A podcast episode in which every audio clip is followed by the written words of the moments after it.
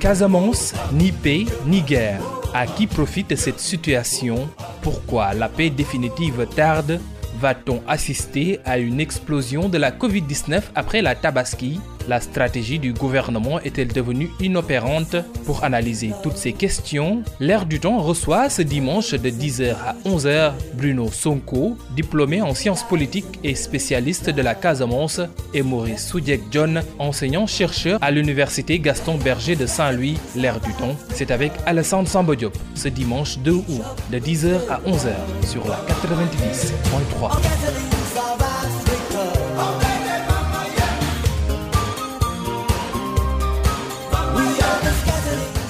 Dimanche 2 août 2020, bienvenue à tous. Bonne fête et bonne fête d'après Tabaski à tous. Merci d'écouter votre émission L'air du temps. De condoléances à toute la presse sénégalaise suite au retour à Dieu de notre consoeur, sœur Reine Marie Faye. Nos pensées à son jeune fils euh, Papier Mefay, notre confrère, et aussi à nos confrères Anna Rocha et Samba Djelimpa Barji. Merci donc, monsieur, d'avoir accepté notre invitation. Après, euh, avec nous, donc Bruno Sonko, docteur en sciences politiques diplômé de l'IEP de Toulouse. Il est actuellement chargé de programme senior à la Fondation Rosa Luxembourg et aussi euh, euh, vous êtes euh, aussi, votre centre d'intérêt, Bruno, de, recherche, c'est la problématique des conflits et leur gestion. Vous avez beaucoup écrit sur la crise en Casamance. Maurice Suguet John, vous êtes aussi enseignant-chercheur à l'Université Gaston Berger de Saint-Louis. Vous êtes titulaire d'un DA, d'un doctorat en sciences politiques à l'Institut d'études politiques de Bordeaux, en France. Vous travaillez beaucoup sur des questions de démocratie. Merci donc, monsieur, d'avoir accepté notre invitation. La Casamance. Récemment, un reportage de e-radio nous disait, racontait le retour des populations dans leurs villages abandonnés, un retour non sans difficulté, des problèmes de mines antipersonnelles, des terres occupées. Bref, comme l'a souligné Xavier Diatta dans son livre Les geôles du mensonge, un conflit qui a connu une grande intensité de 1982 à 2000. Depuis lors, on assiste à une accalmie, mais une accalmie de ni père, de ni guerre. De ni guerre. Ni père, ni guerre. Ni paix, ni guerre. Bruno, pourquoi cette situation perdure? Bonjour Alassane, merci beaucoup pour l'invitation et je dis bonjour à toutes les auditrices et auditeurs. Bon, cette situation, euh, elle est due au fait que au niveau de la gestion du conflit, il y a un certain nombre de problèmes. Et euh, qui fait qu'on a l'impression que cette situation de paix, ni de, paix, ni paix, ni guerre, du moins, elle est là depuis quelque temps. Et à mon noble avis, elle est due à peut-être aux acteurs qui sont impliqués dans le conflit, notamment le MFDC d'un côté et de l'autre côté l'État du Sénégal. Donc leur stratégie ou leur attitude, pour l'instant, il me semble, elle n'est pas la bonne ou elle devrait être repensée. Pourquoi la stratégie n'arrive pas à gérer cette question? Parce qu'il y a toute une série de problèmes. Euh, il me semble aujourd'hui qu'il y a d'abord un problème de communication. Euh, peu de choses sont dites sur le conflit. Euh, il y a quelques publications ici et là, c'est vrai. Mais il y a comme une loi du silence. Je pense que le, le conflit doit être démocratisé. Il doit y avoir une communication, une meilleure communication de la part des autorités. De la presse aussi. La presse doit en faire une question d'intérêt national. Le rôle de l'armée aussi doit être interrogé, parce que cela fait 40 ans à peu près que l'armée est présente. Est-ce qu'il y a une valeur ajoutée dans cette action-là? Est-ce qu'il y a des avancées significatives? Quels sont les facteurs de blocage? Il y a tout un tas de questions qui doivent être agitées ici et là et mieux pensées. Oui, Maurice John, depuis pratiquement 40 ans, le conflit perdure. C'est l'un des, l'un des plus vieux conflits en Afrique, conflit armé. Euh, Macky Sall, quand il est venu au pouvoir, il a dit euh, Je suis prêt à négocier partout.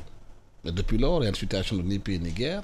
Euh, la paupérisation continue dans le milieu en Casamance. Euh, les gens n'arrivent plus à occuper les terres, les mines sont encore là. Pourquoi on n'y arrive pas encore? Euh, Merci beaucoup Alassane. Je salue tous les auditrices et auditeurs de e-radio et te remercie pour l'invitation. Alors cette situation de ni paix ni guerre en Casamance, je crois qu'il faut la recentré par rapport à la problématique de fond même du conflit. C'est-à-dire qu'on est dans un conflit où il y a comme des tabous et des dogmes constitutionnels qui bloquent l'avancée vers la paix. Vous, avez, vous savez que le président de la République, lorsqu'il prête serment à travers l'article 37 déjà, euh, jure devant Dieu et devant la nation sénégalaise de consacrer toutes ses forces à défendre l'intégrité du territoire national et l'unité nationale. Mmh. L'article 42 dit que le président de la République incarne l'unité nationale, il est le garant de, l'intégrité euh, du territoire national. Donc tout cela fait qu'il est extrêmement difficile de prendre en charge la question de l'ethnicité par la charte fondamentale en dehors de l'association ethnique d'une part, selon l'article 12, ou, dans la perspective de la décentralisation depuis euh, la réforme de 96, ensuite l'acte 3 de la décentralisation en 2013. Donc on a ici aussi l'article 4 de la Constitution qui estime que les partis politiques ne doivent, qui dispose que les partis politiques ne peuvent pas s'identifier à une ethnie, à une race, à une religion, à une région. Donc tout cela constitue autant de verrous euh, qui empêchent de discuter sur le fond du problème. Ce qu'on a euh, jusque-là, depuis les accords de Cacheux, ensuite les accords de Ziguinchor de 97, de 2001, de 2004 et autres, ce sont des accords de cessez-le-feu. Or, les accords de cessez-le-feu, ce pas des accords de paix parce qu'on ne peut pas discuter sur le fond du problème, c'est-à-dire ce sur quoi porte le conflit, c'est-à-dire l'indépendance. Dans, cette situation-là, euh, on a deux types de nationalisme qui s'affrontent. Un nationalisme identitaire étatique et un nationalisme identitaire ethnique.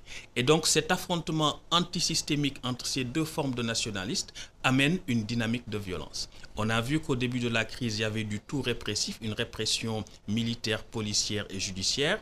Peut-être parce qu'on avait ébranlé, on avait porté atteinte à ce qu'on peut considérer comme des tabous euh, constitutionnel comme l'unité nationale, l'intégrité du territoire, qui va déchaîner une vague de violence encore plus grande. Et on se rend compte que euh, cette situation-là était difficile à tenir en raison de la violation des droits de l'homme, du rôle de l'armée, euh, Bruno en parlait tout à l'heure, et de toutes ces difficultés qui ont fait que l'État du Sénégal a été obligé à un certain moment de, de lever quelque peu le pied et d'engager des discussions avec, avec la euh, la rébellion. On a vu qu'avec le président Ouad, l'argent a beaucoup circulé, euh, des situations de rente et d'exploitation de ressources naturelles existent, exploitation de, euh,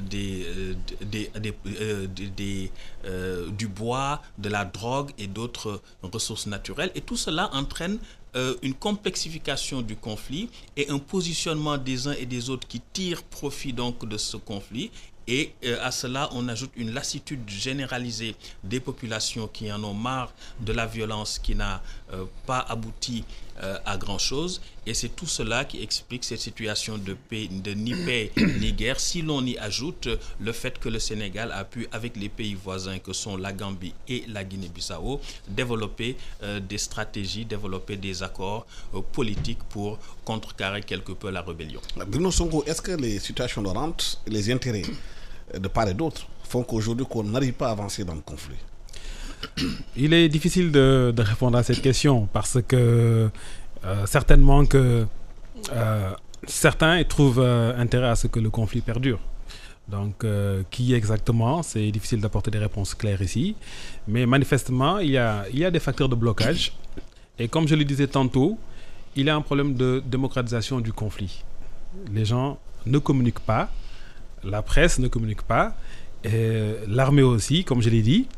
Mais il y a certainement des situations de rente, il y a des positions qui sont figées. Il y a un problème de structuration du MFDC. Il y a beaucoup de factions. Certains veulent aller à la paix, d'autres n'y ont pas intérêt.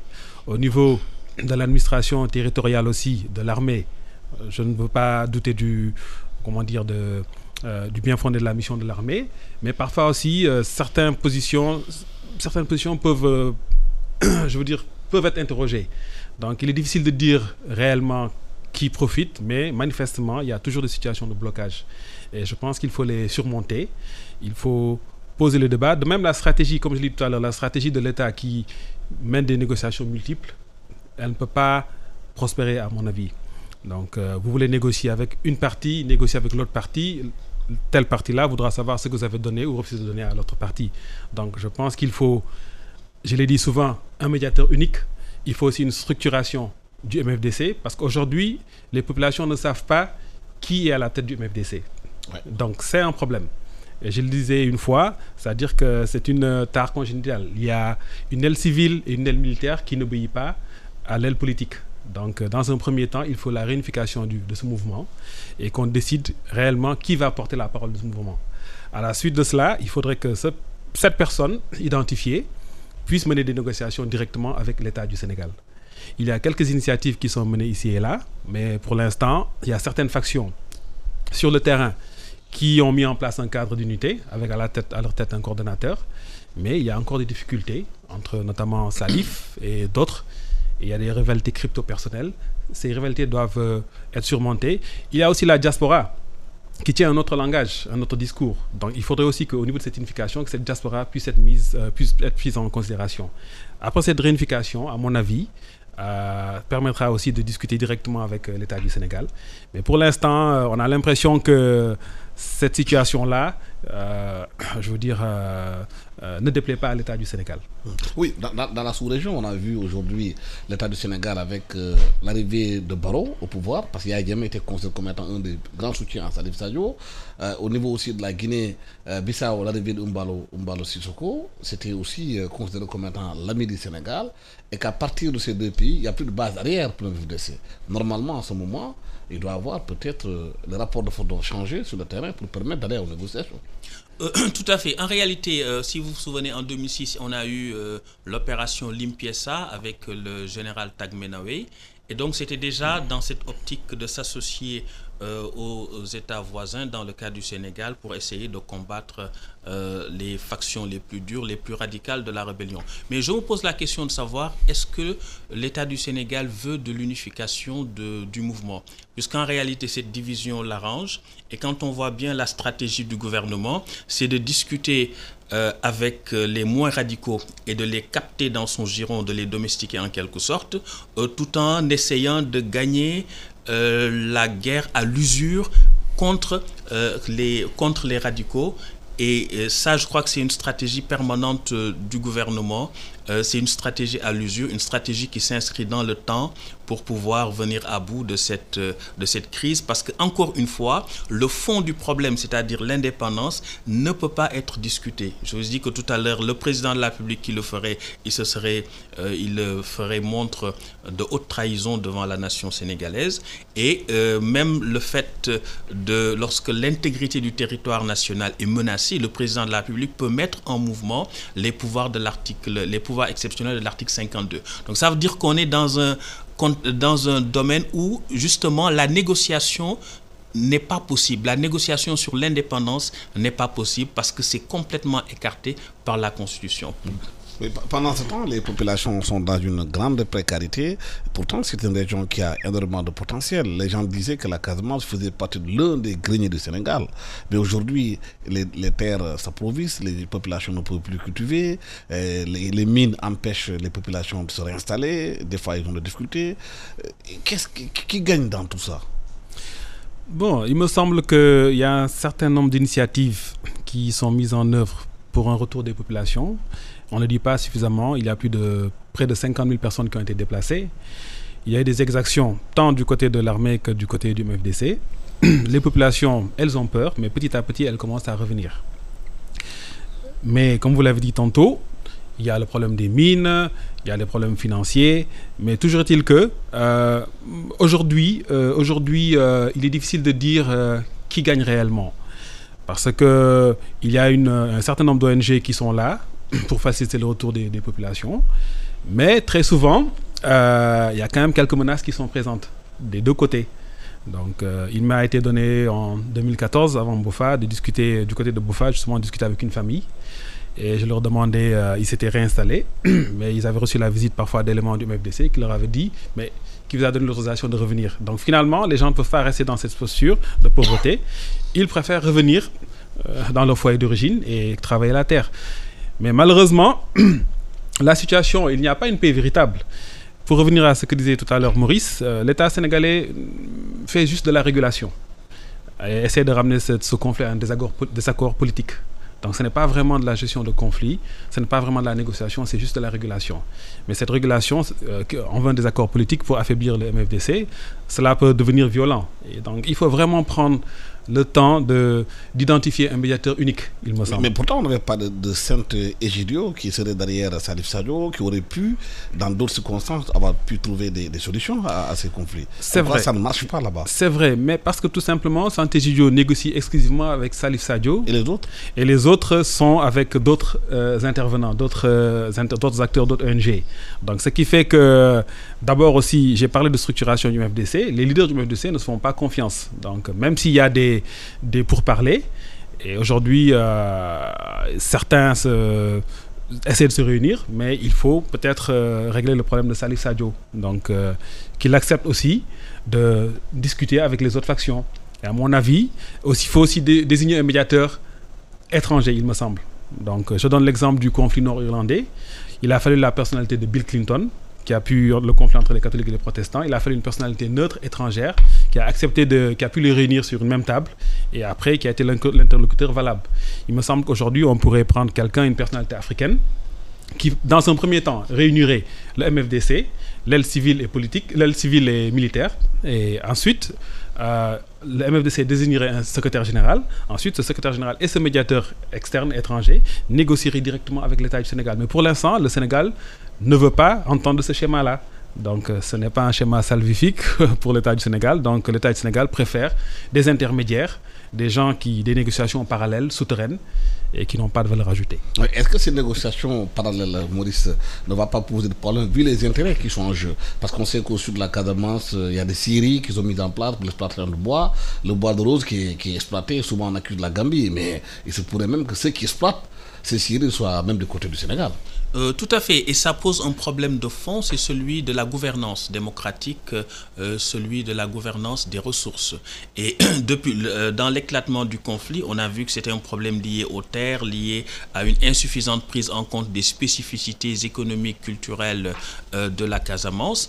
Et aujourd'hui, avec cette situation de ni paix ni guerre, le risque, c'est que l'exploitation des ressources naturelles et la lutte autour euh, de celles-ci euh, puissent entraîner encore des questions de gouvernance qui vont perpétuer, entretenir le conflit. on a vu les populations de Niafrang s'opposer à l'exploitation du zircon, par exemple. On a vu, comme vous le disiez tout à l'heure, les exploitations de bois qui sont gérées par plusieurs types d'acteurs et euh, qui sont de nature à attiser, à entretenir euh, la, dynamique, euh, la dynamique du conflit.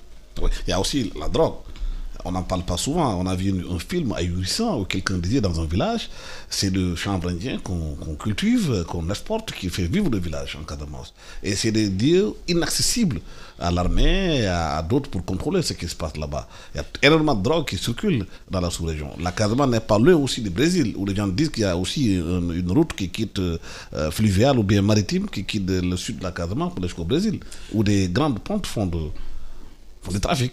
C'est vrai, c'est vrai. Bon, à côté de cela, il y a la Guinée-Bissau. Et euh, on sait qu'il y a quelque temps, il y avait, semble-t-il, des pistes d'atterrissage privées. La drogue venait de l'Amérique latine. Et l'aéroport d'Adayan a été fermé. Hein. Donc voilà, donc ce qui fait que euh, c'est une menace sous-régionale. Et il me semble que les États doivent prendre conscience de cette menace-là. Parce que si on laisse le narcotrafic prospérer, ce sont les institutions même des États qui sont en danger. On l'a vu en Colombie les narcotrafiquants prennent le contrôle des institutions, de la police, de la justice, et ainsi de suite. Donc, de l'armée, c'est un réel danger. Déjà, nous avons des États fragiles. Il ne faudrait pas aussi que cette menace-là, parce que la drogue génère énormément d'argent. Aujourd'hui, un kilo de cocaïne, c'est autour de 30 000 euros. Donc, 50 euh, 000 dollars, 30 000 euros. Donc, c'est énormément d'argent.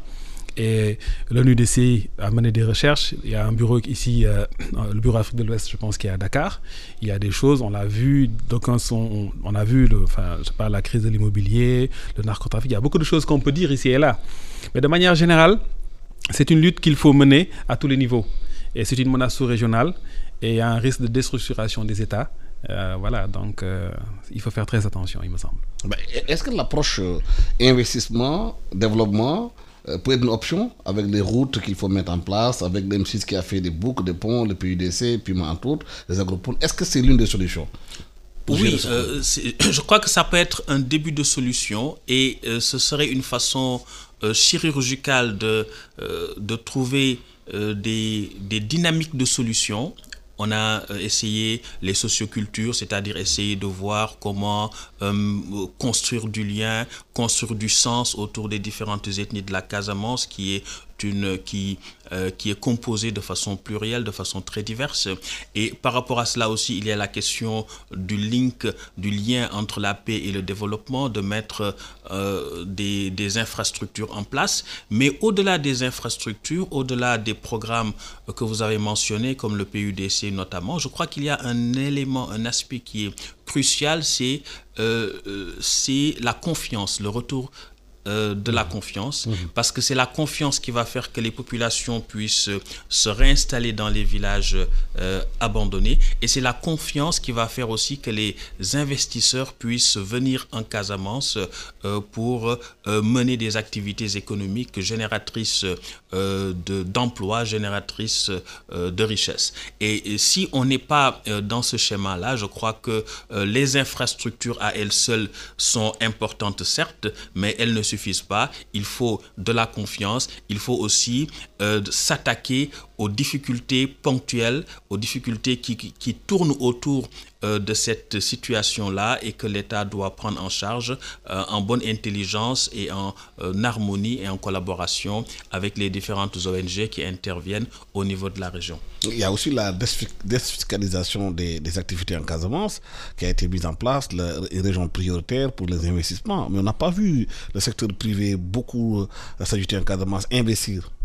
Oui, c'est vrai. Malheureusement, ça fait des années que les différents gouvernements qui sont là parlent de mesures économiques pour désenclaver la Casamance. Mais c'est vrai que le secteur privé national, pour l'instant, n'est pas encore euh, très présent parce que simplement, euh, les gens n'ont pas le sentiment qu'il y a une sécurité totale. Donc la région est toujours désenclavée.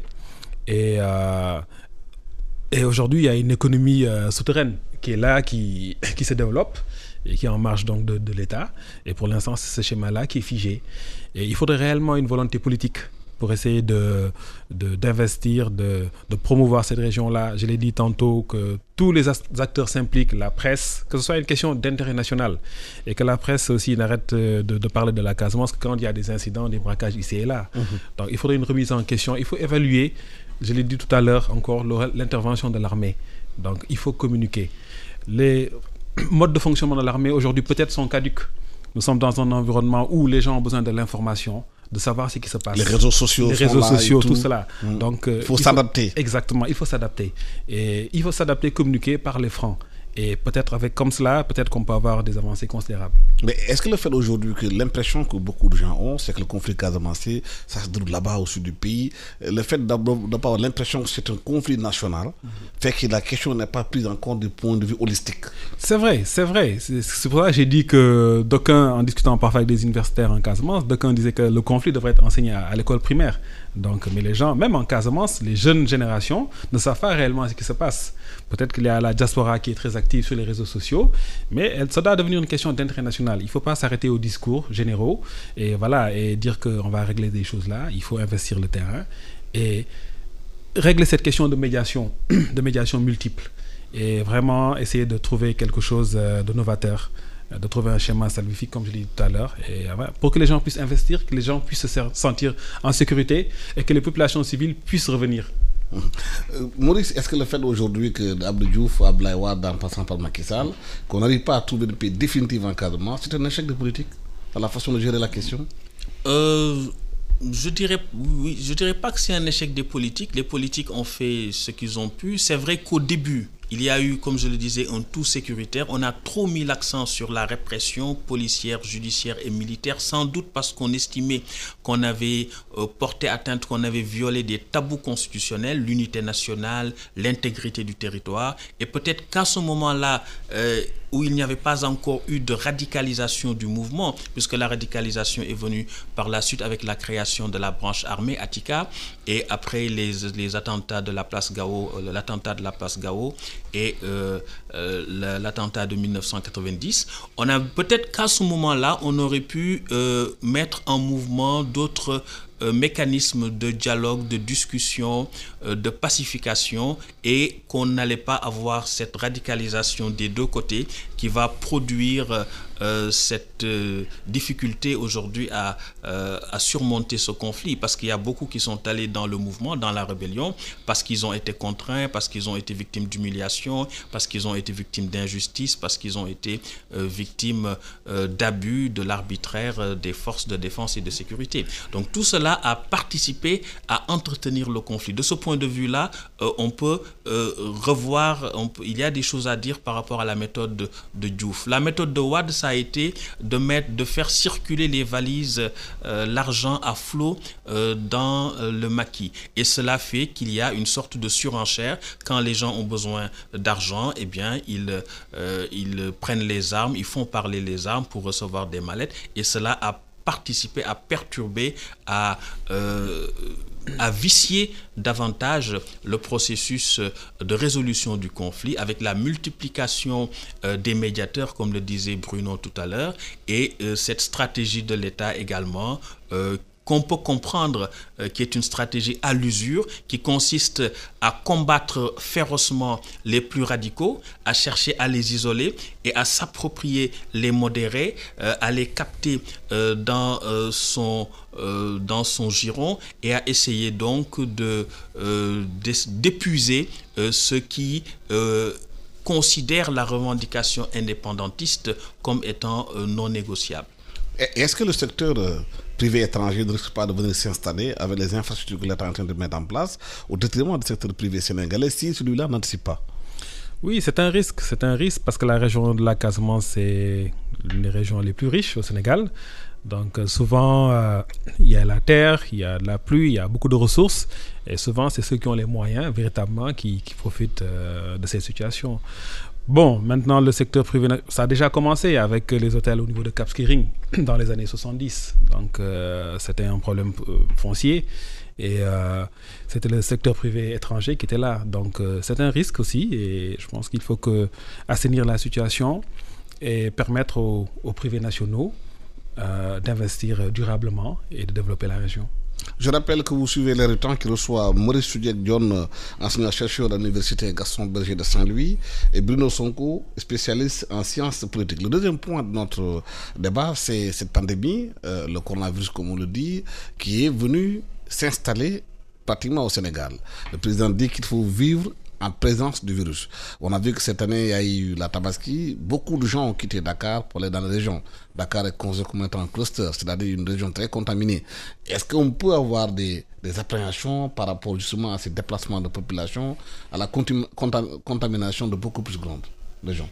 Oui, euh, certes, c'est une, c'est un risque, c'est un péril parce que, comme vous savez, Dakar est un, est un foyer qui compte énormément de cas et surtout les cas, euh, les cas communautaires ou les cas asymptomatiques, ceux qui n'ont pas encore fait de test pour euh, savoir s'ils ont effectivement la maladie. Et le fait que tous ces, toutes ces personnes puissent se déplacer pour aller fêter la tabaski à l'intérieur du pays, cela peut être une source euh, une source de contamination, certes.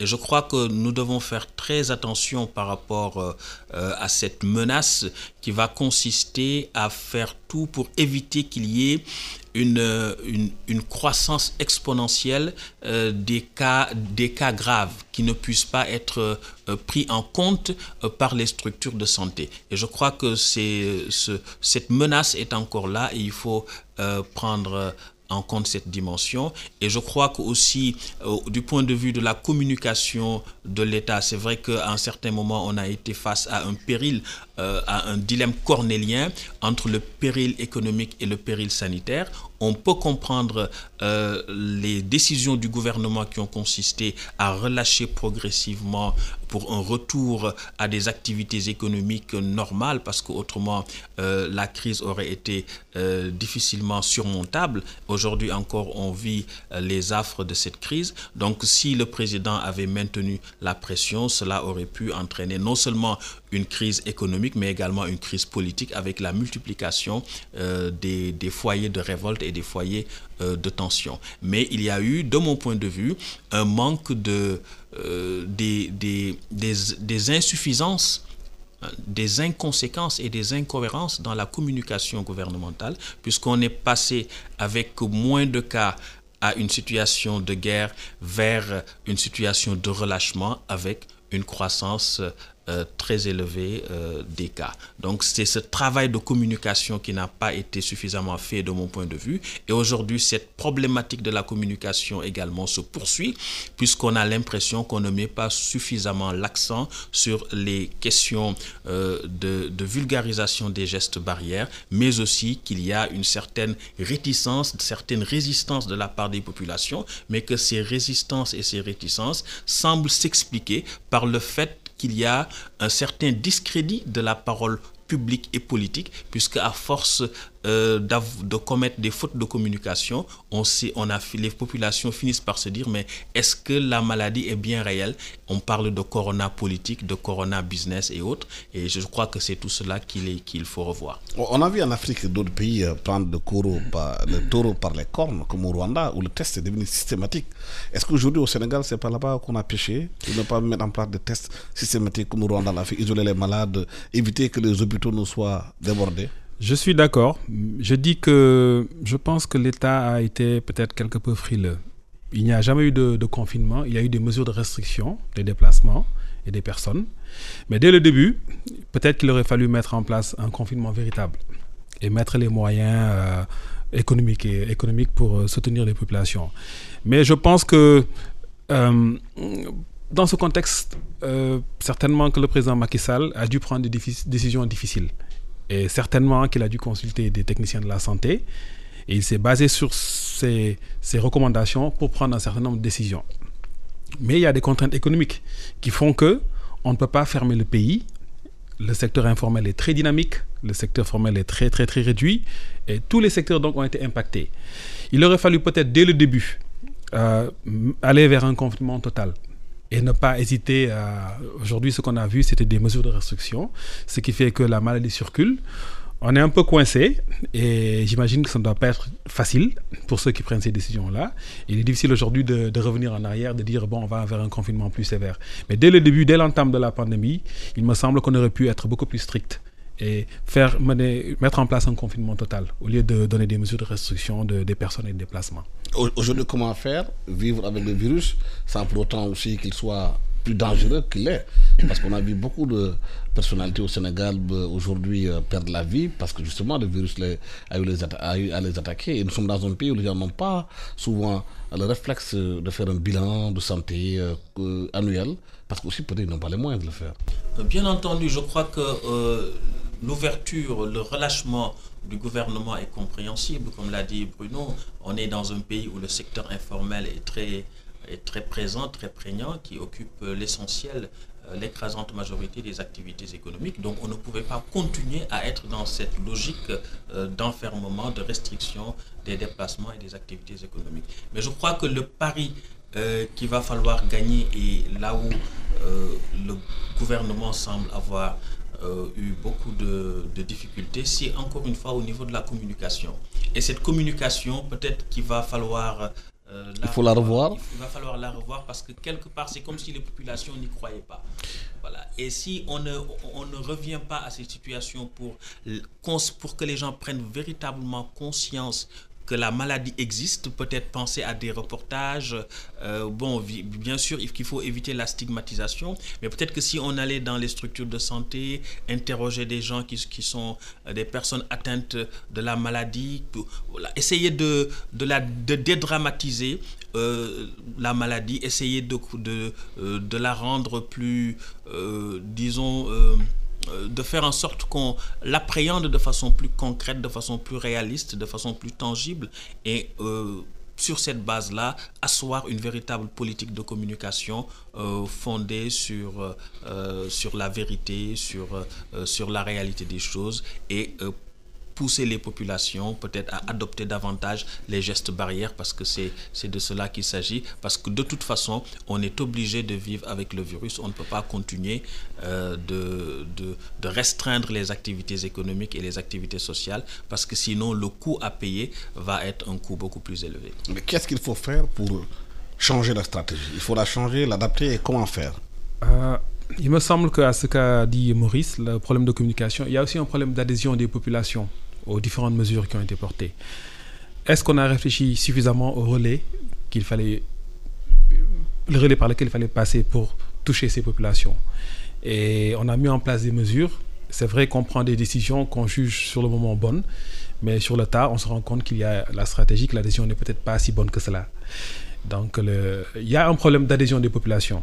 Il faut travailler dans ce domaine-là, dans ce secteur. Et euh, puisqu'on n'a pas mis en place un confinement dès le début, on n'a pas pris des mesures dirigistes, aujourd'hui, on est obligé de sensibiliser, de trouver le véritable relais. Quand, euh, ce n'est pas par les chefs religieux, la communication. En tout cas, il faut faire un travail de, sensibilisation pour que les populations puissent adhérer au discours de l'État. Mais est-ce que, Maurice, il faut aussi qu'il y ait un bilan à mes parcours, avec tous les moyens qui ont été dégagés dans la lutte contre la pandémie? Il faut faire le point pour voir où en est-on. Est-ce que ce qu'on a mis comme argent, là où on a orienté, c'est la bonne direction ou pas? Euh, bien entendu, c'est un exercice démocratique, un exercice de transparence. Et euh, je parlais tout à l'heure de Corona Business. Et c'est tout cela qui fait qu'il y a une certaine méfiance. On se dit qu'on nous cache des choses. Il y a euh, des choses pas nettes qui se jouent derrière, des enjeux qu'on ne maîtrise pas.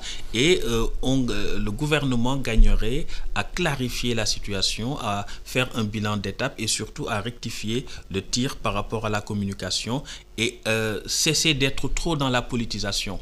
Euh, parce que toutes ces erreurs de communication aussi, quelque part, relèvent d'une certaine euh, politisation, d'une politisation outrancière. Si on voit que le président, la manière dont le riz et les denrées alimentaires ont été distribuées, l'opération de communication politique qui a été faite au port de Dakar, tout cela montre qu'il y a eu dès le début une certaine emprise de la dimension de politisation du, de la situation sanitaire, alors qu'on aurait pu gérer les choses de façon plus froide, de façon plus lucide, en dehors euh, de, toute politisation et mettre en avant euh, la logique sanitaire. Et on a vu que euh, essentiellement, on a eu dans ce trio savoir, savoir-faire et faire savoir les forces, les, euh, le personnel de santé ont fait montre de beaucoup de, euh, de compétences, de rigueur, d'abnégation dans la gestion de la maladie, mais c'est au niveau du faire savoir, encore une fois, de la communication qu'il euh, y a eu beaucoup d'insuffisances et d'incohérences. Mais Maurice disait tout à l'heure qu'on est venu dans une situation dans ce pays où la parole publique est discréditée. C'est fait que la population a du mal à croire à ce qu'on nous raconte. Parce qu'il y a eu beaucoup de revirements, beaucoup d'annonces qui ont été faites qui sont... Oui, on peut le considérer, mais je dirais aussi qu'il ne faut peut-être pas être trop dur avec l'État du Sénégal, parce que le Sénégal est un pays sous-développé. On a vu en Occident que tous les pays, tous les systèmes de santé ont été compromis. Donc le Sénégal est un pays sous-développé et euh, vous prenez aujourd'hui les soins. Tous les soins pour les personnes qui sont atteintes sont gratuits. Cela coûte extrêmement cher. Il y a des choix qu'il faut faire dans le processus de décision. Donc, euh, je suis sûr que, peut-être pas sûr, mais je pense que l'État du Sénégal a mis beaucoup de moyens euh, au niveau du ministère de la Santé, des dépenses de santé, pour soulager les gens. Maintenant, est-ce qu'il faut croire la parole publique ou pas?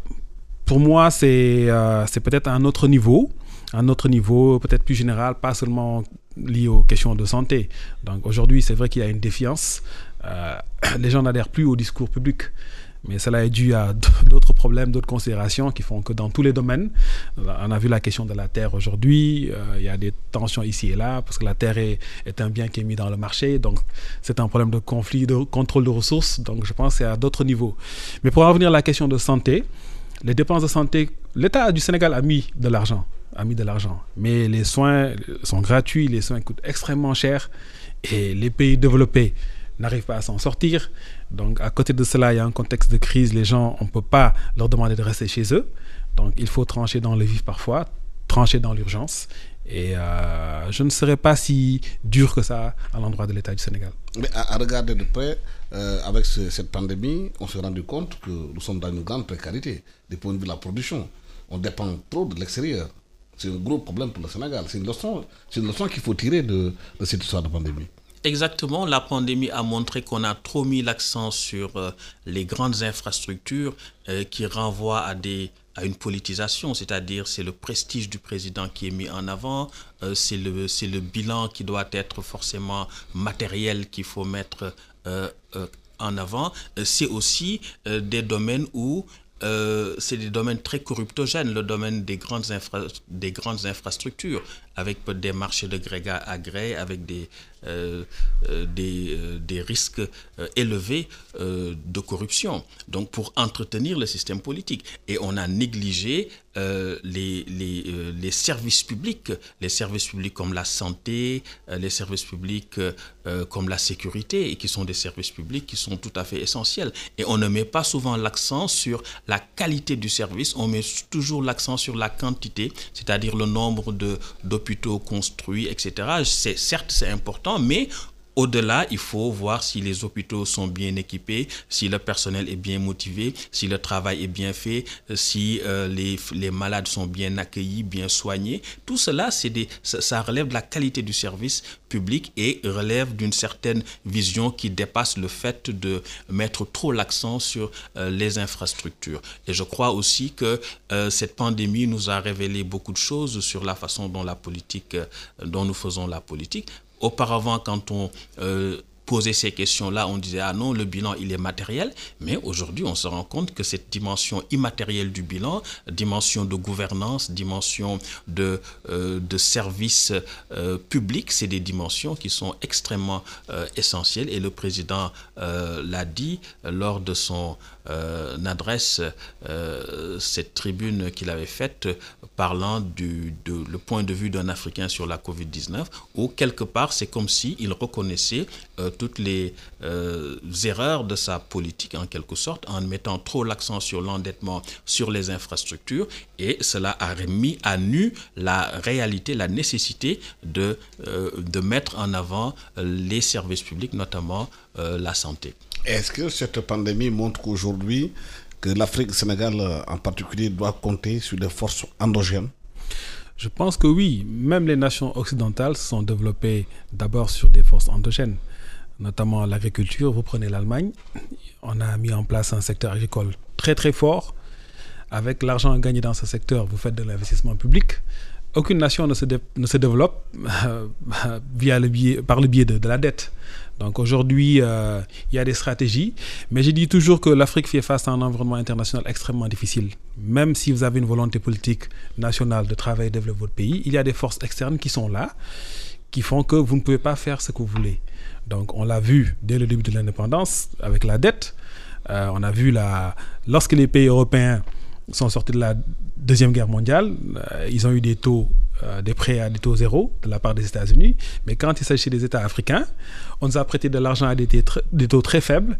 Mais en 1980, quand les États-Unis ont décidé de multiplier les taux d'entrée par 5, tous les pays européens sont alignés. Donc aujourd'hui, on nous dit vous ne pouvez plus payer la, dette, donc on va prendre le contrôle de vos secteurs stratégiques, les banques, les télécommunications, ici et là. Donc il y a un environnement international qui est très difficile. Et aujourd'hui, on le voit aussi, le, marché, les grandes firmes internationales, multinationales prennent les terres, donc tout est dans le marché. Et l'Afrique aujourd'hui doit, essayer de, de s'unir, ça fait longtemps qu'on le dit, mais il est difficile de travailler euh, en soliste parce que tout simplement, même si vous voulez le faire, il y a des forces au niveau international qui vont vous contrecarrer. Il parle de force au niveau international et des forces au niveau national. Euh, moi, je vais d'abord commencer par. Qui collabore avec l'international. Par, par, relativiser mm. le rôle des forces internationales et puis les mettre en lien avec les forces nationales. Relativiser d'abord parce que souvent l'intervention des forces internationales résulte de nos insuffisances dans la gestion des pays. Dans la gestion ils, ont, des intermédiaires aussi. Hein? Ils ont leurs intermédiaires. Par exemple, si, vous prenez, si vous prenez, le cas des, euh, des programmes d'ajustement structurel, c'est la faillite de l'État, la corruption systémique, systématique qui a été mise en place et qui a provoqué la faillite économique de l'État qui va entraîner les programmes d'ajustement structurel. Donc, quelque part, c'est la mauvaise gouvernance qui, va entre, qui favorise ou qui développe l'emprise de l'extérieur sur le pays. Et également, comme... Pas trop d'accord, hein, mon cher Comme vous le disiez tout à comme vous le disiez tout à l'heure, il y a aussi les forces nationales. Mais je pense que si on travaille à renforcer les, les, euh, à renforcer les acteurs nationaux, à mettre en place une gouvernance transparente, euh, des institutions fortes, à conscientiser les populations, je crois qu'on crée les conditions pour mieux faire face à l'étranger. Pour vous, c'est l'international qui décide? Pour moi, c'est l'international qui prime. Euh, l'international nous a mis dans... J'ai parlé tantôt de la dette. On nous a mis dans des situations économiques très fragiles. Donc l'ajustement structurel est venu parce que nous ne pouvions pas rembourser la dette. Donc quand vous prenez l'essentiel de vos ressources euh, non seulement pour rembourser la dette, et ensuite les Occidentaux fixent le prix des matières premières, on vous met dans un cercle vicieux qui fait que vous avez une marge de manœuvre très réduite. Thomas Sankara disait l'Afrique a besoin d'aide pour sortir de l'aide. Thomas Sankara, en 4 ans, il a construit 37 barrages hydroélectriques. Donc on ne l'a pas laissé travailler. Il est parti, on l'a assassiné, on l'a tué. Mais à chaque fois qu'un chef d'État africain a essayé de, euh, je veux dire, a essayé de, de faire son travail, de, il a été écarté. Donc, j'ai des intérêts. Vous savez, aujourd'hui. Il, il, y a le cas de Kadhafi aussi. Il y a le cas de Kadhafi. Lorsqu'il a... a... pris le pouvoir à l'âge de 29 ans, l'eau, la Libye, la Libye, exactement, le Mali tout était gratuit. Mais lorsque vous gênez, il y a des firmes internationales qui sont là, vous les gênez, les gens vous écartent. Donc, euh, il faut. Je pense aussi, les problèmes de gouvernance, ils sont là. Mais à mon avis, ils se sont greffés après. Donc, ils sont venus. C'est un système qui est entretenu, qui vient de l'Occident. C'est un système qui est entretenu et qui fait qu'aujourd'hui, euh, lorsque vous ne travaillez pas euh, pour les intérêts des Occidentaux, on vous écarte. Et quand vous essayez de le faire, euh, ici, il y a, y a, la presse, il y a des... Aujourd'hui, on voit que le privé, euh, comme en Occident, il y a des, des, des, industriels qui contrôlent les médias. Donc voilà, les gens sont phagocytés, l'importance des réseaux sociaux. Donc euh, voilà, c'est un ensemble. Est-ce qu'il y a un moyen de casser le système en interne? Oui. cette mémise C'est ma conviction. C'est ma conviction. Euh, c'est trop facile de se victimiser, de dire que tout nous vient de, de voilà. C'est comme si on n'avait aucune marge de manœuvre, aucune emprise, aucune prise sur notre destin. Et je crois que c'est une sorte de déresponsabilisation qu'on retrouve beaucoup chez les Africains. Euh, c'est l'esclavage, c'est la colonisation, euh, c'est l'extérieur, c'est toujours les autres. Et est-ce qu'il n'est pas temps de se regarder en face avec humilité, avec courage et avec honnêteté et de voir quelle est notre part de responsabilité dans ce qui nous arrive et commencer par changer ce qui dépend de nous. Et ce qui dépend de nous, c'est d'abord la gouvernance, combattre la corruption, euh, investir de façon judicieuse, de façon, euh, de façon utile euh, et de façon équitable. c'est des questions. Vous prenez la corruption, tout ce qui est fait comme comme erreur dans, dans la gestion euh, publique, c'est pas l'Occident. Certes, on a une part, mais et, plus on va se renforcer dans la gouvernance euh, interne, transparente, efficace, plus on va renforcer la démocratie, plus on va renforcer l'éducation et, l'émancipation des citoyens, plus nous aurons des forces, parce qu'aussi, certes, il y a cette emprise de l'international, mais il faut aussi dire que les interventions politiques deviennent de plus en plus euh, difficiles dans le contexte qu'il y a. Aujourd'hui, euh, c'est très difficile d'intervenir directement contre un pays. Est-ce que nos chefs d'État sont libres de prendre des décisions? Je crois que la liberté est toujours une conquête, ça demande un courage, ça demande une vision et, et, et, ça demande une stratégie. Mais je ne suis, je ne suis pas d'accord qu'on puisse dire que c'est comme si les chefs d'État étaient ligotés, qu'ils ne sont responsables de rien, que tout leur tombe du ciel. Oui. Non, je dirais que pour moi, encore une fois, les deux niveaux comptent. Il y a des facteurs internes et des facteurs externes. Mais je dis que euh, aujourd'hui, euh, aujourd'hui, l'Afrique fait face, encore une fois, à un environnement international extrêmement hostile.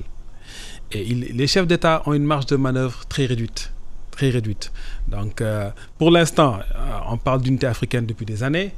Ce n'est pas possible parce que tout simplement, chacun travaille dans une logique individuelle donc avec le colonisateur ou avec d'autres euh, forces internationales.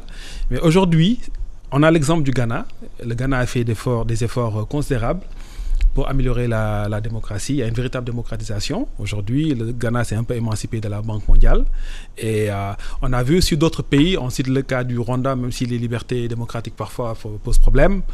Mais je pense que la plupart du temps, euh, il faut un État fort. Euh, la plupart des pays qui sont développés, la Chine, le Rwanda, la Corée du Sud, il a fallu un pouvoir fort. Ici, nous n'avons pas de pouvoir fort en Afrique. La plupart du temps, nous avons des pouvoirs, euh, je veux dire, totalitaires.